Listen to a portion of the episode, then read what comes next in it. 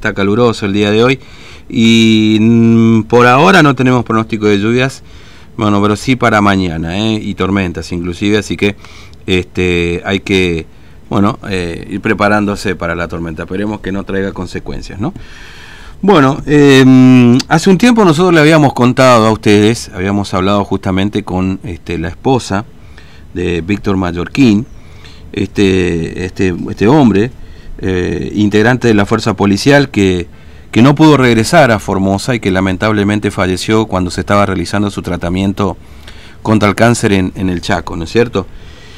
Bueno, este, este fin de semana ocurrió un episodio en el que eh, recibió una comunicación por parte de alguna de las personas este, que trabaja dentro de este ingreso ordenado, diciendo que le habían autorizado su ingreso cuando hacía ya meses que Mallorquín lamentablemente falleció.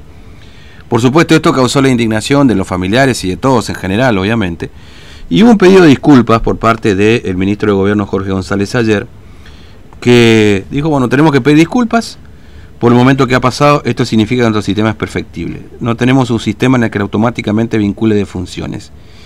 Y bueno, de esta manera se justificó y pedimos verdaderamente de corazón las disculpas a la familia Mallorquín. Eh, vamos a conversar en esta mañana con Francisco Mallorquín, hermano de Víctor, que tiene la amabilidad de atendernos en esta mañana. Francisco, ¿cómo le va? Buen día, Fernando lo saluda, ¿cómo anda? Buenos días, Fernando, saludo a la audiencia, ¿cómo están? Bien, nosotros muy bien, gracias. Eh, bueno, ¿ustedes cómo están? ¿Cómo, ¿Cómo les cayó este pedido de disculpas que, hizo el ministro de Gobierno Jorge González ayer? ¿Lo pudieron escuchar? Sí, sí, efectivamente. Eh, estuvimos escuchando, mirando y otra vez eh, es como que nos volvió a tomar el pelo en esa mm. pedida de disculpas. ¿Por qué? Porque nosotros, porque ayer él pidió, pidió disculpas a la familia Mallorquín, pero ¿por qué pidió disculpas a la familia Mallorquín? porque un colega a usted le preguntó sobre la situación. Mm. No sé si usted interpretaron sí, o lo que yo interpreté y si, no, si me corrigen, por favor.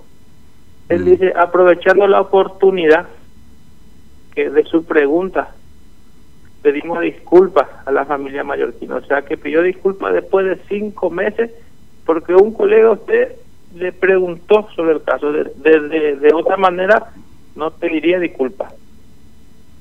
Y otra vez ayer volvió a afirmar, como hicieron hace cinco meses atrás, cuando de vuelta a un colega, también no sé si usted le va a observar casi la, última pregunta, sí. donde le pregunta eh, por qué no el pedido disculpas. Y eh, donde le pregunta también este, este, colega de usted que eh, quién tenía que autorizar a ingresar. Cuando él decía que en un audio había donde que el ministro tenía que firmar para que el ingrese va a autorizar, firmaron autorizar mm. Y de vuelta, como hace cinco meses, como le hicieron, se volvió a lavar la mano, porque él le contesta, no, no es así como, como usted dice, le dijo al, periodista este. Y le dice, acá nunca se manejó así, yo no sé, textual de palabras estoy repitiendo que dijo, yo no sé qué le habrá dicho en ese momento. O sea, él ni enterado estuvo de lo que estaba sucediendo. Mm. Y en aquella oportunidad, el 6 de julio, cuando también un colega usted en la mesa de, del COVID le preguntaron al, ministro sobre la situación, él decía, no toca muy de cerca porque es un personal policial. Mm. Y si le tocaba muy de cerca porque un personal, así sea cualquier persona, no, por, justamente por un personal policial. Pero es el área en el que está el ministro, digamos, ¿no? Entonces... Eh, exactamente, exactamente.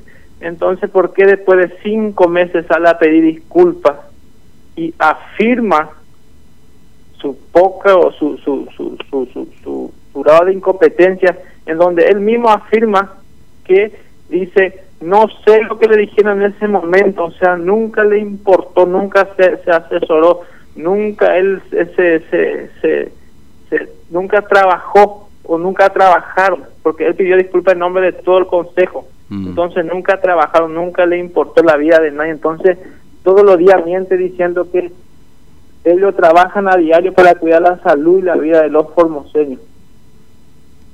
Mm. Este, ahora, este, eh, Francisco, eh, usted dice, digamos, que, que, esto se da porque los periodistas, yo recuerdo, no sé, me parece que fue Matías, el chico que trabaja con nosotros, que pregunta, porque yo recuerdo que fuimos los primeros que charlamos con Itatí en aquel momento cuando termina pasando lo de Víctor, lo de su hermano, este, y que, que, bueno, desencadenó después, por supuesto, esa conferencia de prensa y que, que llegamos a esta instancia hoy. Eh, ahora, eh, ¿usted puede hablar con Itatí después de lo que pasó de, este fin de semana con, con, con su cuñada, digamos?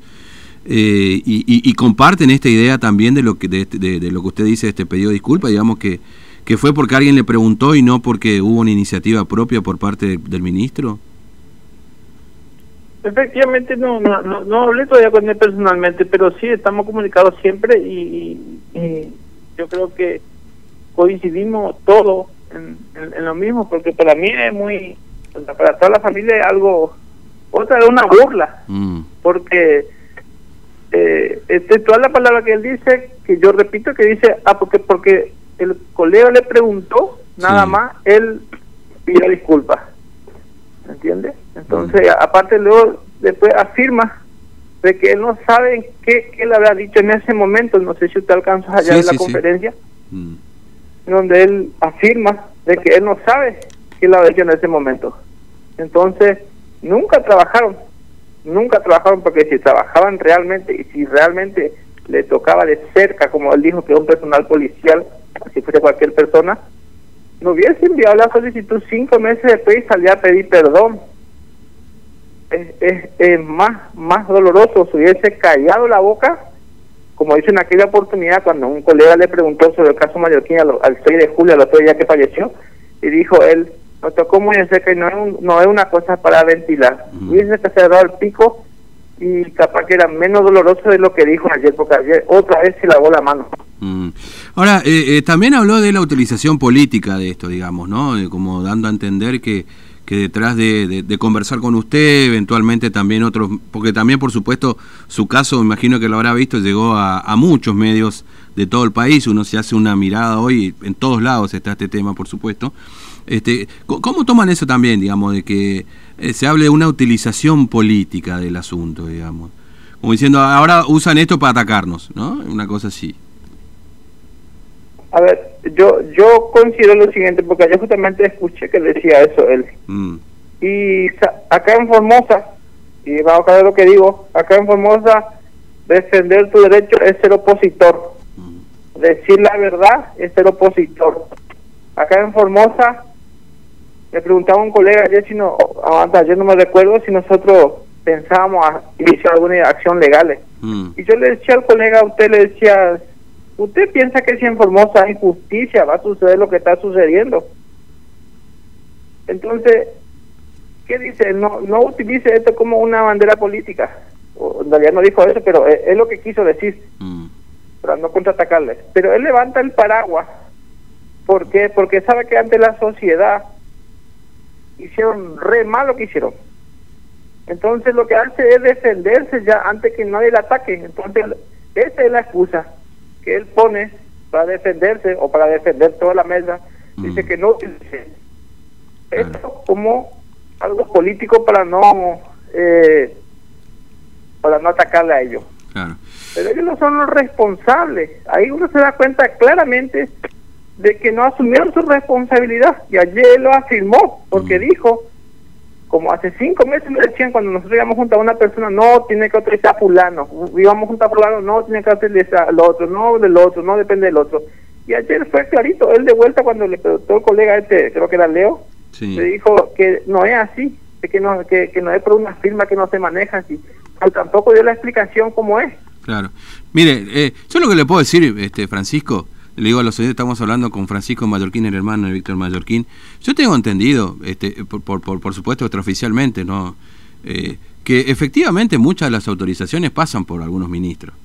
Este, eh, se lo digo esto con, con, con certeza, digamos, ¿no? Y, y, sobre todo, porque está bien, eh, Francisco, decir, por ahí póngale que puede ocurrir algún problema con un caso eh, común y silvestre, vamos a ponerle, pero el caso de su hermano era un caso particular, es decir, era una persona que estaba transitando un cáncer, estaba en un tratamiento en resistencia intentando volver a Formosa, si no era un caso cualquiera, como para no saber lo que estaba ocurriendo con su hermano, digamos.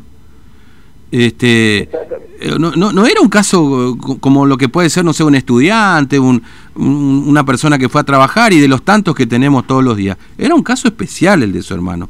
Ahora, ustedes, no sé, esperan que por ahí el gobernador en algún momento les pida disculpas, no sé, ah, porque hemos visto lo de Santiago del Estero, no sé si lo vio, digamos, ¿no? Que el propio gobernador tuvo que salir a pedir disculpas con lo que pasó con esta chiquita que se llevaron en brazo.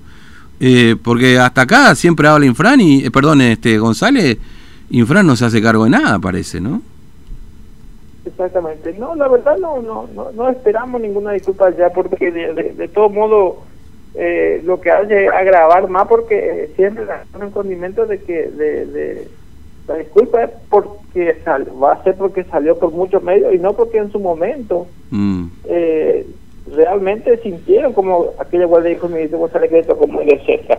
Otra cosa de que nunca le, le dio tanto interés porque como yo decía, hablamos con la familia siempre siempre yo vi en la conferencia que él dice que eh, de una forma irónica diciendo ¿qué me van a decir?